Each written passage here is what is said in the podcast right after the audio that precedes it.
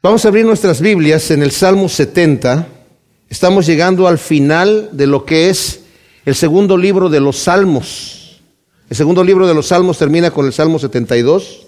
Este Salmo 70 es eh, una compilación o una parte del Salmo 40.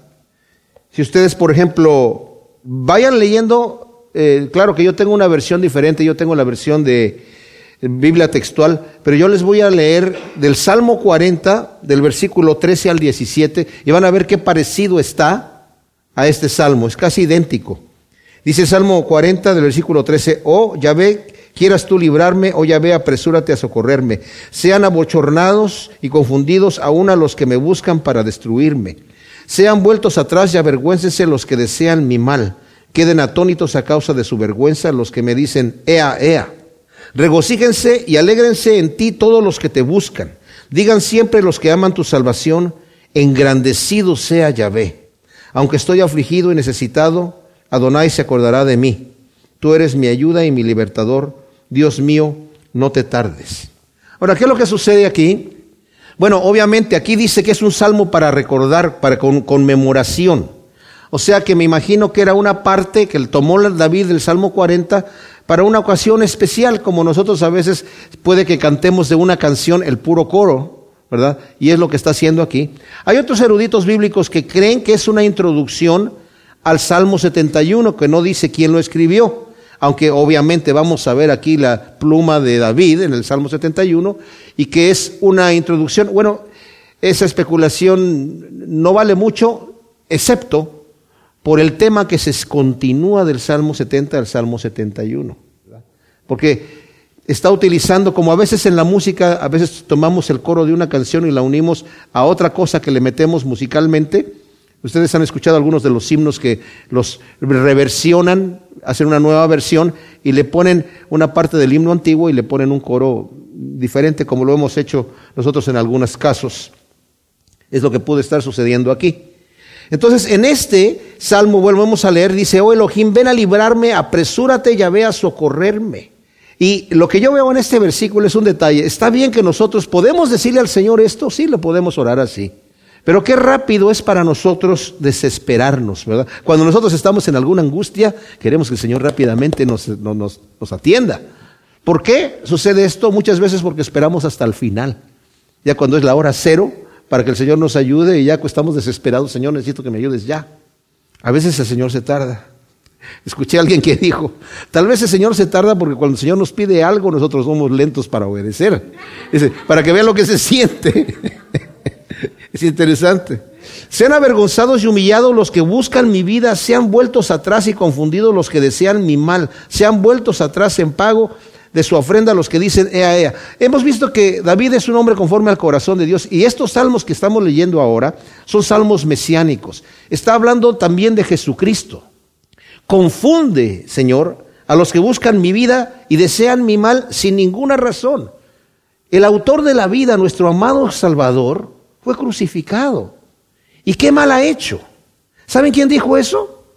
¿Saben quién dijo qué mal ha hecho? Pilato, un hombre pagano, pero qué mal ha hecho. Y como no le pudieron responder nada, nada más gritaron, crucifícale, crucifícale. Qué terrible cosa. Ahora dice aquí los que dicen ea, ea. Hay quienes dicen que en el hebreo no existen maldiciones, no, existen, como dicen otras palabras, le dicen garabatos o palabras groseras. No existen, pero sí eh, Saúl un día le dijo a su hijo, eres un hijo de la de la perversa y de la malvada, o sea, prácticamente le habló mal de la mamá, ¿verdad? Eh, pero no hay palabras en sí de maldición. Esto es lo peor que pueden decir, ea, ea. Debemos nosotros en Segunda de Reyes, una parte en donde está Eliseo después de que recibe la doble porción del Espíritu Santo que pidió a Elías y ya está con los jóvenes, con los, los profetas y va subiendo a Betel Dice que cuando iba subiendo a Betel, eh, nos dice aquí el versículo, em, el, capítulo 2, versículo 23, de ahí subió a Betel y mientras iba por el camino salieron unos muchachos de la ciudad que se burlaron de él diciéndole, sube calvo, sube calvo. O sea, era una manera de decirle también como, ea, ea, calvo, pero le estaban insultando. Pobrecito, estaba como yo, ¿verdad? Eh, pero, pero le estaban, estos jóvenes se están burlando de él. Fíjense lo que pasa. Y él se volvió para verlos y los vio y los maldijo en el nombre de Yahvé. Y salieron del bosque dos osas que despedazaron a cuarenta y dos de aquellos muchachos. Así que cuidado. cuidado con los calvos. Regocíjense y alégrense en ti todos los que te buscan. Y aquellos que aman tu salvación digan siempre, engrandecido sea Elohim. Este versículo me encanta porque dice, regocíjense los que te buscan. ¿Quién no busca a Dios? ¿Qué, ¿No saben que Dios quiere darnos lo mejor de lo mejor? ¿No saben que lo que Dios quiere para nosotros es felicidad, gozo, paz? Es darnos aquello que andamos buscando. Los que no buscan a Dios es aquellas personas que odian a Dios porque quieren satisfacer sus deseos en la manera que ellos lo quieren hacer. Hay gente que se goza en la maldad. Hay gente que se goza en la trampa, en el abuso. Eso les satisface. Son gente que no buscan la salvación de Dios. Pero regocíjense todos los que te buscan. Ahora dice, pero yo estoy afligido y menesteroso, oh Elohim, apresúrate y ven a mí. Tú eres mi ayudador, mi libertador, oh Yahvé, no te tardes. Nuevamente la prisa, Señor, necesito que me ayudes ahora.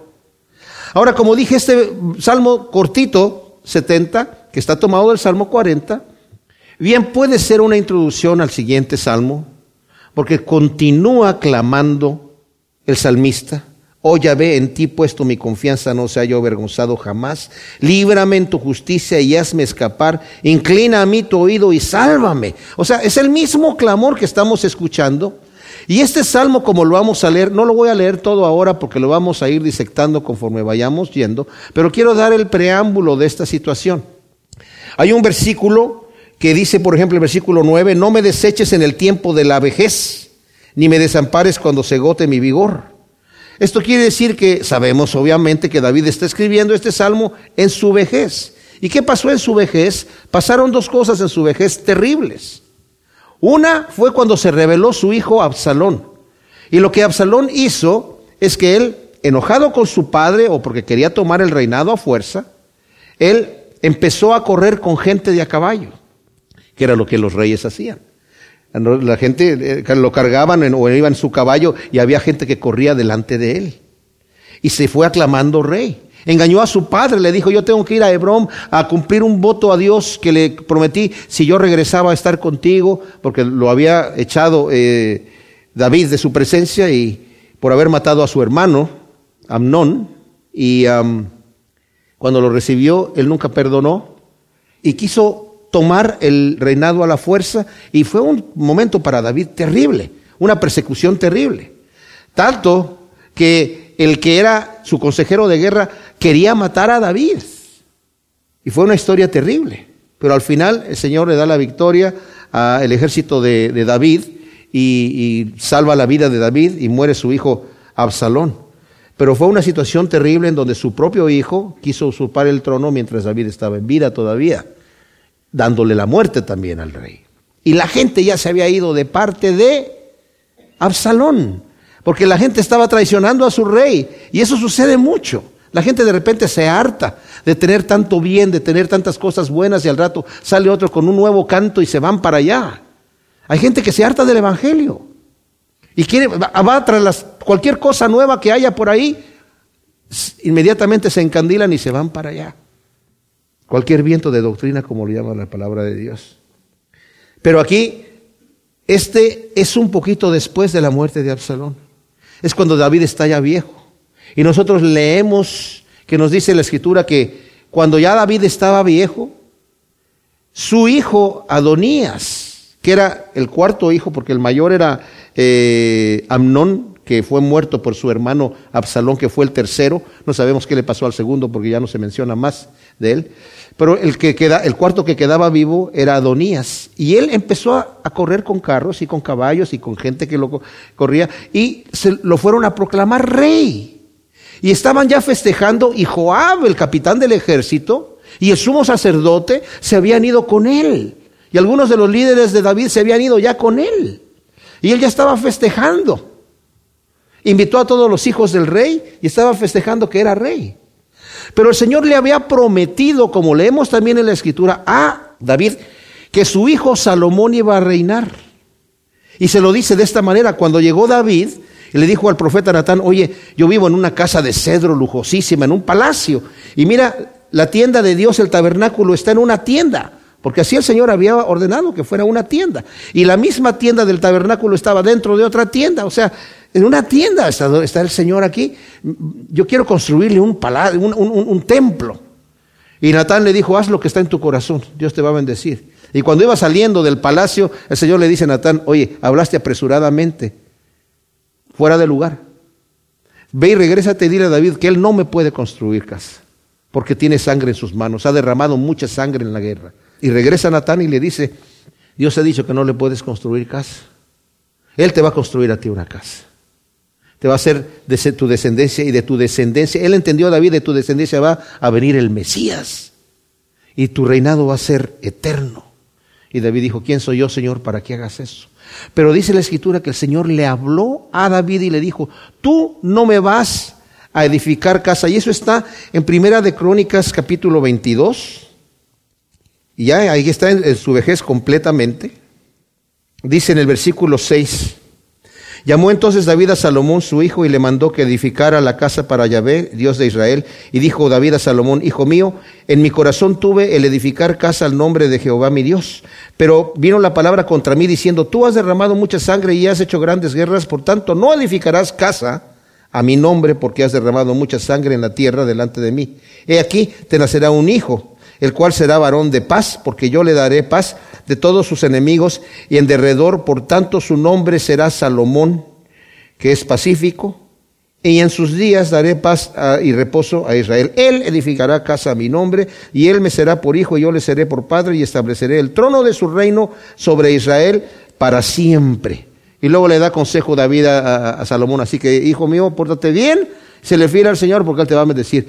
O sea, ya se había corrido la voz entre la familia de David que el que va a quedar en el trono va a ser Salomón. Pero Adonías se adelantó y dijo, no, el que se quedar en el trono va a ser yo, porque yo soy el que sigue en edad. Desechando lo que había pasado con David. Entonces llegaron otros sacerdotes, porque ya el sumo sacerdote se había ido con Joab y estaban allá con Adonías festejándolo como rey. Otros de los guerreros y otros de los consejeros de David llegaron a decirle, oye, ¿qué has dicho tú? ¿Que Adonías va a reinar? Y le dijeron a Betsabé, la madre de Salomón, Ve y habla con el rey. Él ya te juró a ti que Salomón iba a reinar y como él no sabe lo que está pasando porque ya está viejo, infórmale. Entonces llega Betsabé y le dice, ¿que acaso tú has dicho, David, que Adonías va a reinar? Porque ya lo están aclamando rey, están teniendo la fiesta. Y dice, ya se fue con él Joab y se fueron varias personas ahí con él, de tus consejeros eh, eh, de confianza. Y también llegó Natán el profeta y le dijo lo mismo. Entonces manda a llamar a todos los que estaban allí y proclamaron rey a Salomón. Pero mientras esto está pasando, mientras todo este conflicto está sucediendo, es cuando David escribe este Salmo 71.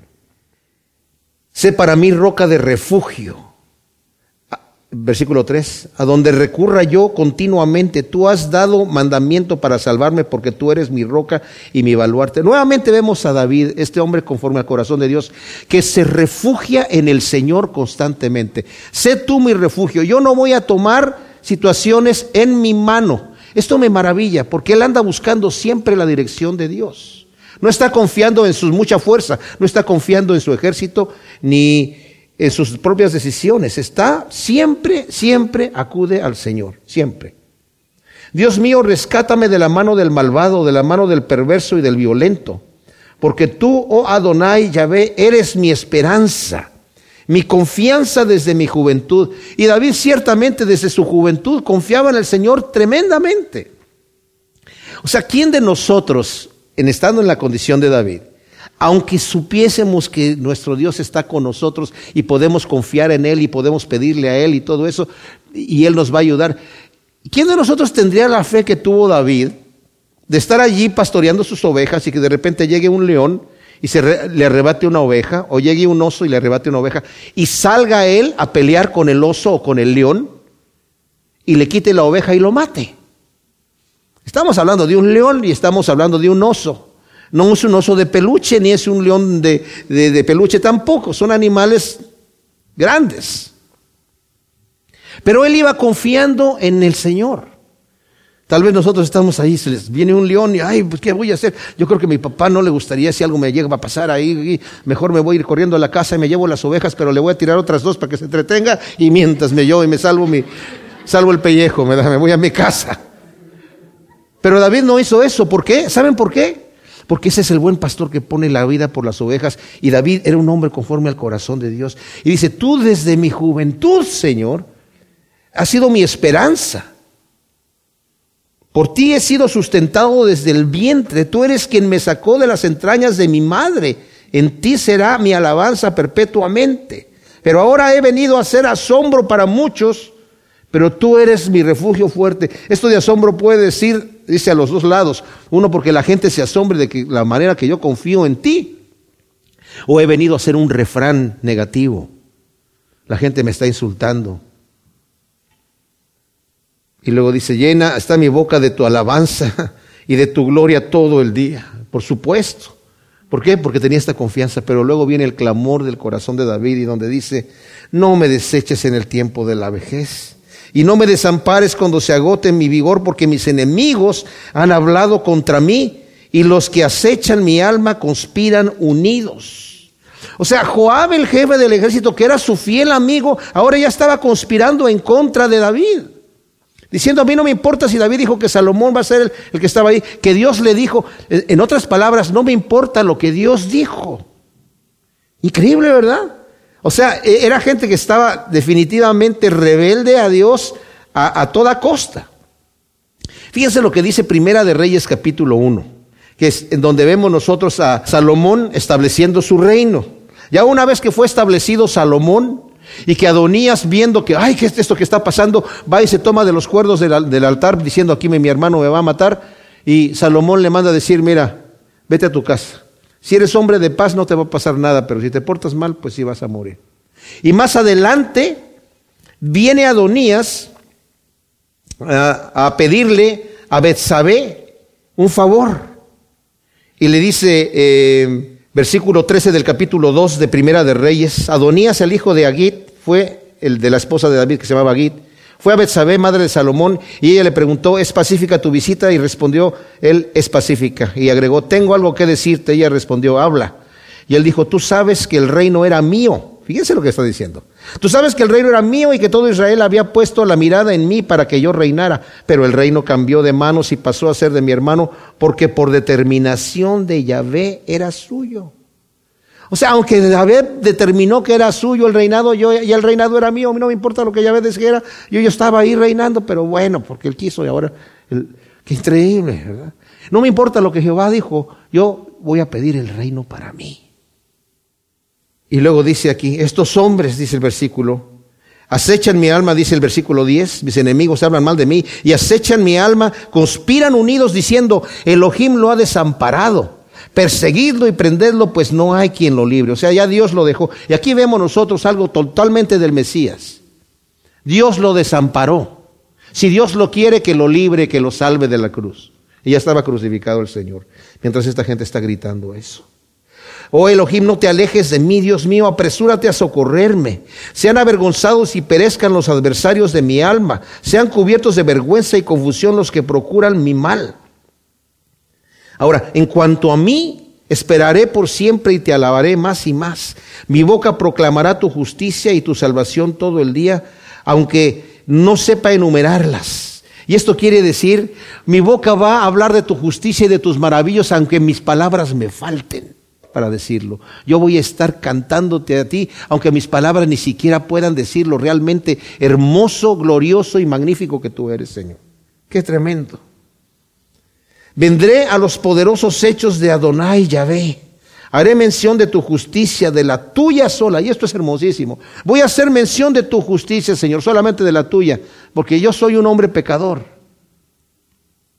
Por mucha justicia que haya tenido, David no está confiando en su justicia. Yo voy a mencionar la tuya. Te voy a dar a ti toda la gloria y toda la honra de todas las cosas. No me voy a levantar yo el cuello.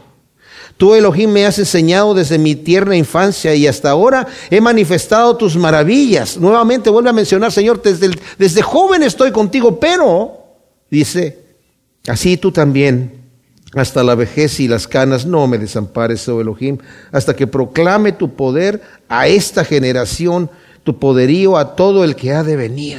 También tu justicia, oh Elohim, llega hasta las alturas. O sea, Señor, dame la oportunidad de seguir, en otras palabras, evangelizando a la siguiente generación que viene. Y mis hermanos, por eso yo cuando hablaba de la necesidad de lo hermoso que es poder enseñarle a los niños, a los jóvenes. Estamos enseñando a la siguiente generación. David tenía eso en el corazón. No es solamente suficiente que impactemos a nuestra generación, debemos saber dejar un legado a la generación que viene después de nosotros. También tu justicia, oh Elohim, llega hasta las alturas y aquellas grandes cosas que has hecho. ¿Quién como tú, oh Elohim? Tú que me has hecho ver muchas angustias y males, volverás a darme vida y de nuevo me levantarás de los abismos de la tierra.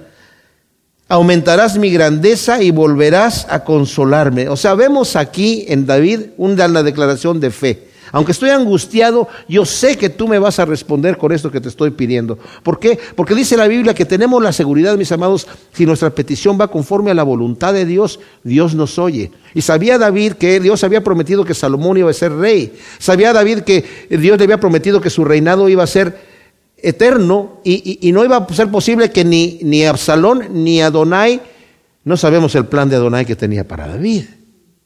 Porque si se proclama rey y David dice, no, el que tiene que ser rey es Salomón, manda a matar a su propio padre también. ¿Quién como tú? Tú que me has hecho ver muchas angustias y males, volverás a darme vida y de nuevo me levantarás de los abismos de la tierra.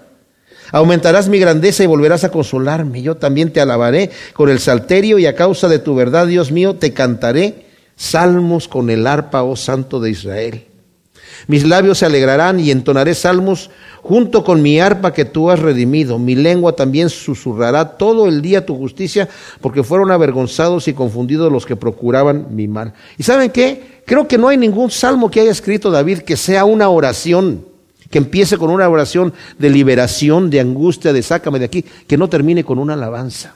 Creo que no hay ninguno, ¿verdad? De David que no termine con una alabanza diciendo, Señor, yo tengo esa confianza. Y qué hermoso, eso, eso solamente sucede cuando hemos orado con fe. Nos levantamos nosotros de nuestra oración todavía afligidos, entonces no hemos terminado de orar. Necesitamos quedarnos ahí hasta que podamos levantarnos en paz de la oración y alabar al Señor por su respuesta. Porque eso es lo que es la fe, cuando hemos confiado y hemos dejado nuestras cargas a los pies de Cristo y hemos derramado nuestro corazón ante el trono de su misericordia. El Salmo 72 es el último del segundo libro de los salmos. Los salmos están divididos en cinco libros. Y este es el último de, de estos libros. Y algunas de sus Biblias dicen que es de Salomón. Otras dicen que es para Salomón.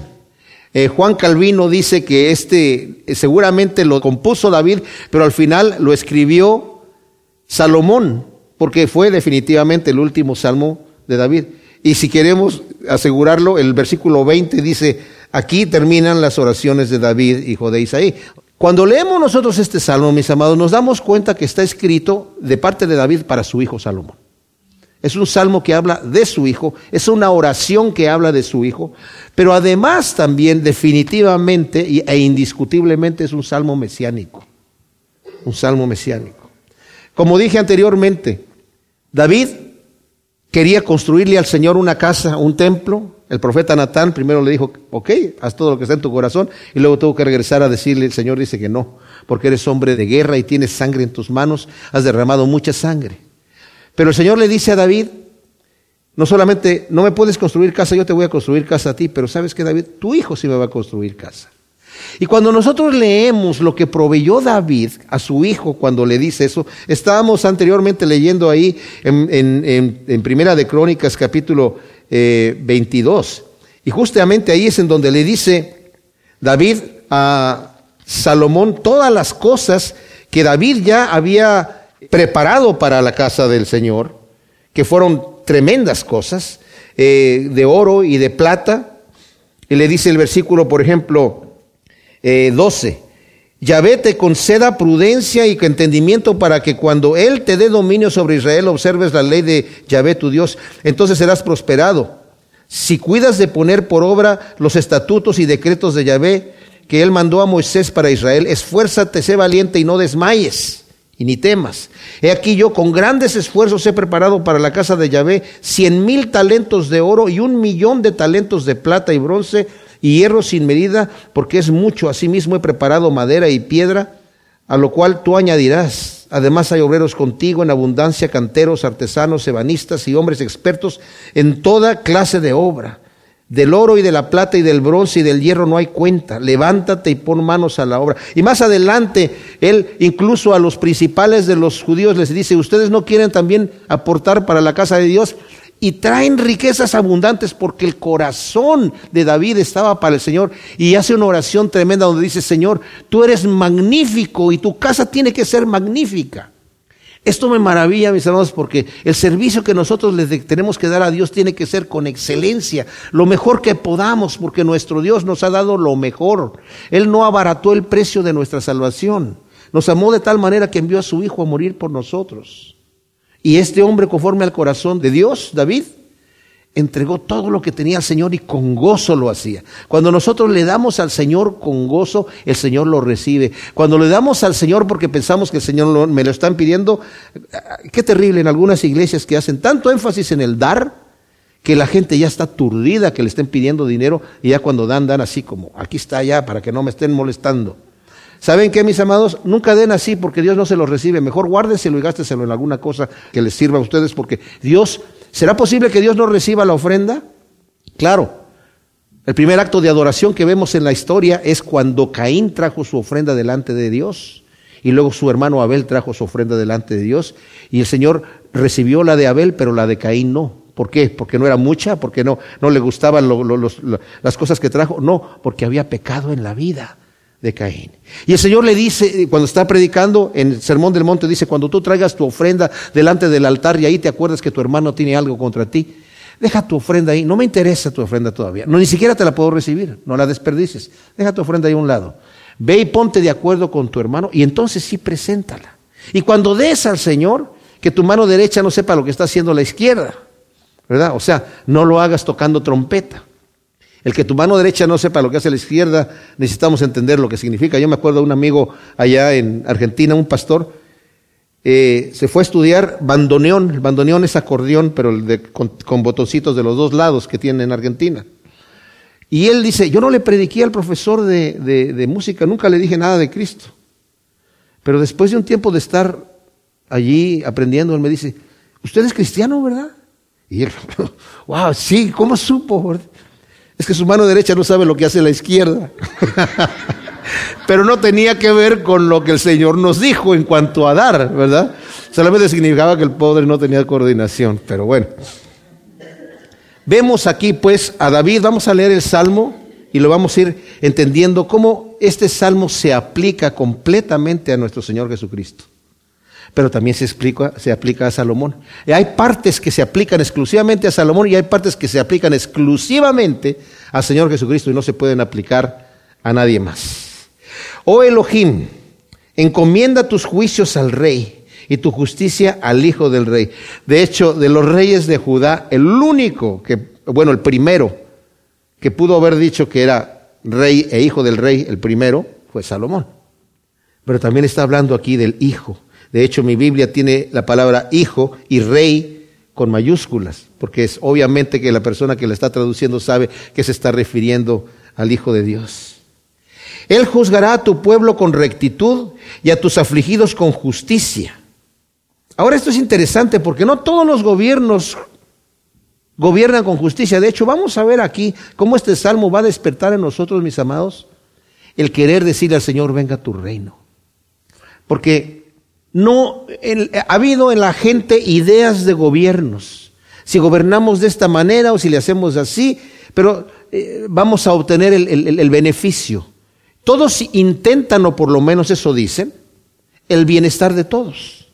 Pero lo que se ha visto que cuando el gobierno tiene poder y la persona tiene un poder, y sobre todo si llega a ser un poder absoluto, se corrompe, se corrompe y empieza a abusar de la gente. Los países en donde vemos más corrupción y donde vemos más opresión al pueblo es en donde los gobiernos son más autoritativos. El gobierno del Señor tiene que ser completamente autoritativo. Así que lo que está pidiendo aquí David es algo prácticamente imposible. Porque aunque su hijo fue un hombre muy sabio, el Señor le dio sabiduría como nunca nadie la había tenido, porque el Señor le apareció y le dijo, pídeme lo que quieras y te lo voy a dar. Y dijo, Señor, yo no sé, soy joven, estoy entrando para gobernar tu pueblo y no sé cómo gobernarlo, dame sabiduría. Y Dios le dijo, por cuanto no me pediste riquezas, ni me pediste victoria sobre tus enemigos, ni me pediste larga vida, ni me te pediste fama y fortuna, sino que me has pedido sabiduría, te voy a dar sabiduría como nunca nadie la ha tenido ni la tendrá jamás, pero además te voy a dar todo lo que no me pediste, riquezas, fama, fortuna, largos días, paz con tus enemigos. Perfecto. Pero ¿saben qué? Cuando Salomón muere, ya había gente que estaba en contra de Salomón por los grandes impuestos que cobraba al pueblo. Nuevamente, por la autoridad que tenía, lo que él recogía del pueblo de Israel al año eran 230 toneladas de oro de puro impuesto. No estoy diciendo que no fue justo, simplemente estoy diciendo que cuando hay el poder absoluto existe también la opresión. No obstante, el reinado de Salomón llegó a ser tan rico, la gente vivía en tan buena condición que dice que la plata era tan abundante como las piedras en Israel. Y fue el, momento en donde el territorio de Israel, el reinado del territorio de Israel llegó a su máxima extensión. También cumpliendo lo que está pidiendo David en esto, como lo vamos a leer. Entonces dice que, que gobierne con justicia y que haya paz en el pueblo. Dice, entonces los montes producirán paz para el pueblo mediante la justicia, que defienda a la gente oprimida, que salve a los hijos del menesteroso, que quebrante al opresor. O sea, que guerre con justicia. La justicia no solamente es aplaudirle a toda la gente, es castigar al malvado. Pero saben, ahora en nuestra sociedad se aplaude al malvado y se castiga al justo. Y cuando eso llega a ser, incluso en forma de gobierno, es cuando la corrupción ya llegó hasta su máximo. Pero cuando el Señor esté reinando en la tierra, mis hermanos, su reinado va a ser reinado de paz y de amor, pero no crean que el Señor va a estar gobernando así. Ay, ¿cómo estás? Pórtate bien, por favor. Dice que va a gobernar con vara de hierro. Va a ser algo tremendo. Si vimos a un Jesús sacando a los animales y tornando las mesas y, volcando esas cosas en el templo, podemos ver a un Jesús en el trono gobernando la tierra con autoridad, quebrantando al opresor. Que le teman mientras duren el sol y la luna. Por eso es especial porque mientras duren el sol y la luna, ¿qué no le van a temer después de que el sol y la luna ya no duren? Literalmente dice delante del sol y la luna, pero es importante, la traducción, casi todas las Biblias lo traducen de la misma manera, porque está hablando del milenio. Después del milenio va a haber un cielo nuevo y una tierra nueva y todo nuevo. Pero en ese momento está hablando aquí del reinado milenial de Cristo que viene después de la tribulación y después del rapto, que entonces el Señor va a traer aquí ese reinado milenial. Que descienda como la lluvia sobre la hierba cortada, como los aguaceros que riegan abundantemente la tierra esto es impresionante porque está diciendo que Él sea un rey que dé beneficios, que su, reinado produzca bienes, en vez que sea un reinado que oprima y que quite y castigue y sea todo para mí, sea un reinado que da, porque nuestro Dios es así. Dios, el Señor no va a tomar para sí nada, nada. Él no necesita nada. De hecho, en la oración de David, cuando él está recogiendo todas estas cosas para el templo de Dios y se las da, dice, Señor, tuyo es todo el oro y toda la plata y de lo mucho que tú tienes, a nosotros nos das y te estamos regresando una porción de lo, con lo que tú nos has enriquecido porque reconocemos que todo es tuyo. Dice, ahora Señor, danos tu bendición sobre nuestra tierra cuando tú gobiernes. La tierra se va a gozar, va a ser regada, va, no va a haber momento de necesidad que en sus días florezcan los justos y la paz abunde hasta que no haya luna. Bueno, ¿hoy están floreciendo los justos en nuestros días? No. ¿Y la paz? No está. La paz no existe. ¿Verdad? ¿Por qué? Porque los justos no, no, no se dejan. ¿Quiénes están floreciendo? Los impíos son los que están floreciendo. Y las guerras son las que están floreciendo. Que domine de mar a mar, desde el gran río hasta los confines de la tierra, que ante él se abatan los moradores del, desierto y sus enemigos muerdan el polvo. Ahora, aquí podemos decir, bueno, si se aplica eso a Salomón, porque Salomón ciertamente su gobierno fue desde el río Grande, que era el río Éufrates, y los confines de la tierra, como nos va a decir más adelante, que los reyes de Tarsis y las islas le paguen tributo y que los reyes de Sabá y de Seba le ofrezcan sus dones, se está refiriendo a el territorio conocido de aquel entonces civilizado, cuando está hablando de esta manera. Pero si nosotros, por ejemplo, nos vamos a Zacarías, que está antes de Malaquías, Malaquías es el último libro del Antiguo Testamento, y Zacarías está justo antes de Malaquías. En el capítulo 9 de Zacarías, si no, yo se los leo aquí, dice el versículo 9, Alágrate mucho, capital de Sión, da voces de júbilo, ciudad de Jerusalén. Mira a tu rey llegando justo y victorioso, humilde, montado en un asno, en una cría de asna. Sabemos a quién se está refiriendo, ¿verdad? Se está refiriendo a nuestro Señor Jesucristo. Esta profecía incluso está citada en el Nuevo Testamento cuando el Señor entró a Jerusalén montada en un pollino. Ahora fíjense lo que dice el versículo 10. Haré cortar del carro de en medio de Efraín y la cabalgadura dentro de Jerusalén el arco de guerra será quebrado. Hay otra parte en Isaías que dice que todas las armas van a ser destruidas y se van a ser arados para trabajar. No va a haber guerras. Las armas van a ser destruidas. Pero fíjense lo que dice. Porque Él hablará paz a las naciones. Su imperio será de mar a mar y desde el río hasta los confines de la tierra. Es exactamente lo que acabamos de leer en el Salmo 70. Que su gobierno sea, dice aquí, versículo 8, que domine de mar a mar, desde el gran río hasta los confines de la tierra. O sea, definitivamente está hablando del reinado milenial de nuestro Señor Jesucristo. Y dice, los reyes le van a estar trayendo dones, le van a estar sirviendo a Dios, pues, lo van a hacer con gozo. Ahora, va a haber una población de gente Satanás dice la Biblia que va a ser atado por mil años en ese, en ese entonces. Suena muy fantástico, a veces suena casi como cuento. ¿Será así? Bueno, Satanás está suelto hoy en día y mucha gente no cree en él y son los que más, este, las mayores víctimas de él, ¿verdad? Pero el tema es que cuando eso suceda, la gente va a estar sometida. No quiere decir que la gente se va a someter en buena voluntad, no les va a quedar otra. Porque el Señor va a reinar con vara de hierro. Pero después de los mil años, Satanás va a ser soltado y nos dice el libro de Apocalipsis que él va a convencer a las naciones que se hagan una guerra en contra de Jesucristo, del Mesías y de sus santos. Y el Señor los va a destruir con la pura palabra. No va a tener que sacar armas de guerra. El Señor no les va a decir, muéranse y se van a morir, ¿verdad? No sé cómo va, qué va a decir el Señor, pero con la pura palabra los va a destruir. Pero mientras tanto, estos reyes gustosamente les van a estar trayendo tributo. Y como lo hacían a Salomón también, ¿eh? Salomón los reyes de la tierra traían, le traían tributo, lo dice aquí la escritura. No solamente eran el impuesto de su gente, le traían otros reyes de otros lugares, le traían regalos a Salomón de todo tipo, porque el Señor le dio gracia entre todos los reyes que lo rodeaban. Que se postren ante él todos los reyes y todas las naciones le sirvan. Esto parcialmente pasó con Salomón, pero en el caso del Señor Jesús va a pasar definitivamente. Porque Él librará al necesitado que suplica, al pobre que no tiene quien lo ayude. Tendrá misericordia del desvalido y del afligido, y salvará las almas de los menesterosos. Redimirá sus almas de la opresión y la violencia, y la sangre de ellos será preciosa ante sus ojos. Fíjense qué tremendo. nuevamente, en los reyes de hoy en día, que gobiernan con autoridad, sobre todo los que son muy autoritativos, respetan a la gente poderosa también. Respetan a los ricos y a los poderosos. ¿Y a los pobres qué sucede con los pobres y con los menesterosos? No solamente no los ayudan, sino lo abusan de ellos.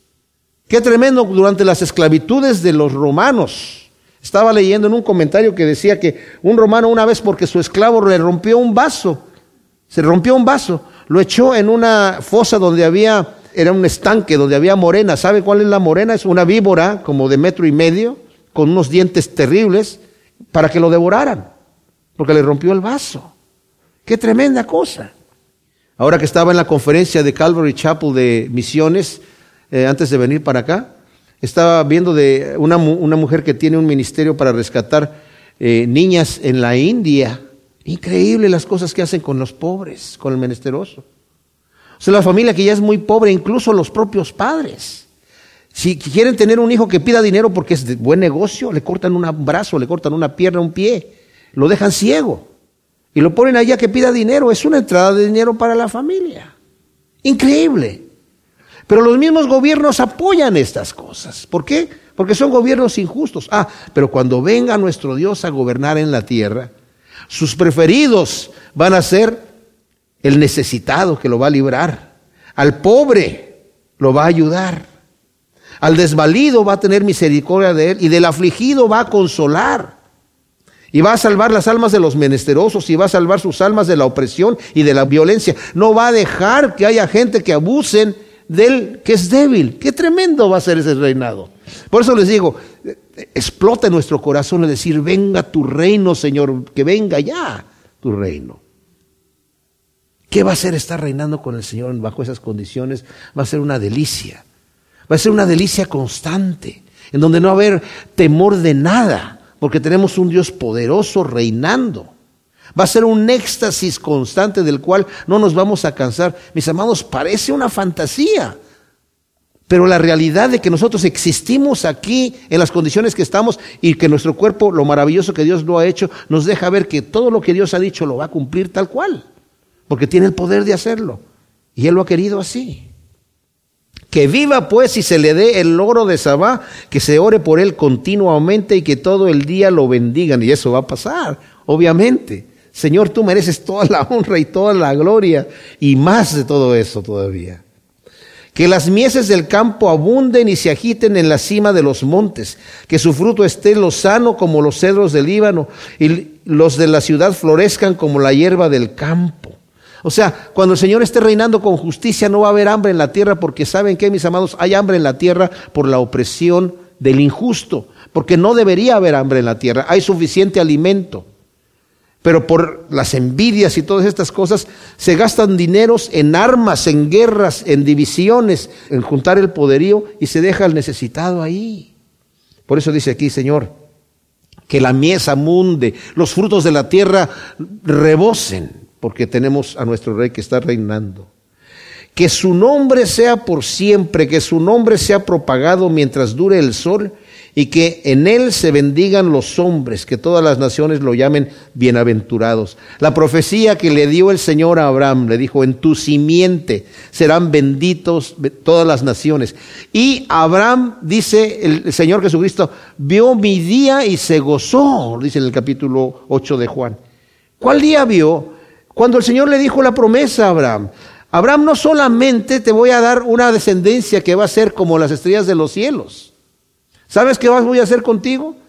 De tu simiente va a salir el que va a gobernar la tierra y van a ser benditas todas las naciones en tu simiente. Y Pablo explica, hablando de eso, dice, y dijo de su simiente, no de sus simientes como si fueran muchos, porque estaba hablando de uno, de Cristo, el que iba a venir después.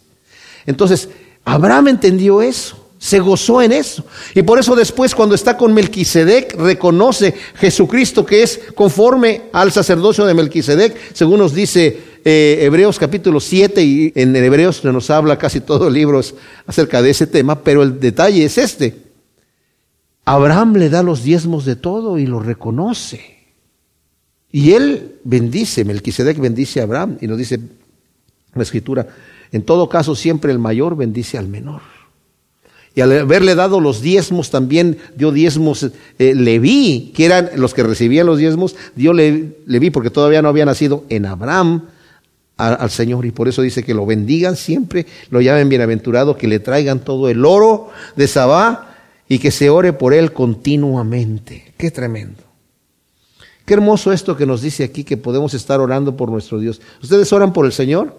Claro, a veces a mí se me ha chispoteado y a veces digo, Señor, Dios, que Dios te bendiga. Y digo, que Dios te bendiga, Dios. Pero es que es, tanto el deseo que yo, que del amor del Señor pone nuestro corazón por Él, que digo, Señor, bendito sea tu nombre.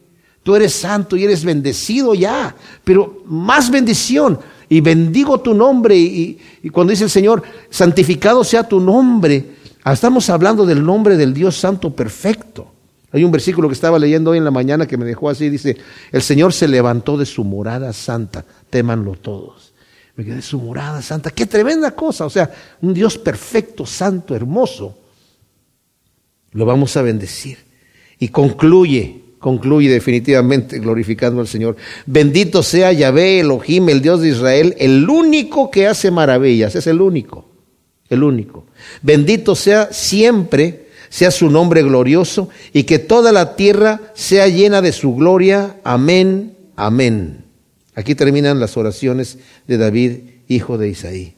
Ojalá que nuestro corazón pueda ser como el corazón de David, amando a nuestro Dios con todas nuestras fuerzas, con todo lo que tenemos y que Él sea nuestro refugio en cualquier momento, que en el momento de la angustia, en el momento de la necesidad busquemos su rostro, que en el momento del agradecimiento, en el momento de la fe, en el momento de querer estar con Él, en el momento de cuando estamos solos o cuando estamos con gente, que querramos estar con nuestro Dios, dejándonos amar y amarlo a Él y conocerlo. David tenía una relación íntima con el Señor y yo creo que es lo que el Señor quiere para cada uno de nosotros, una relación íntima, que la gocemos, que no sea un momento, ay, tengo que leer la Biblia, tengo que orar. No, algo que lo disfrutemos y queremos estar allí deleitándonos y meditando.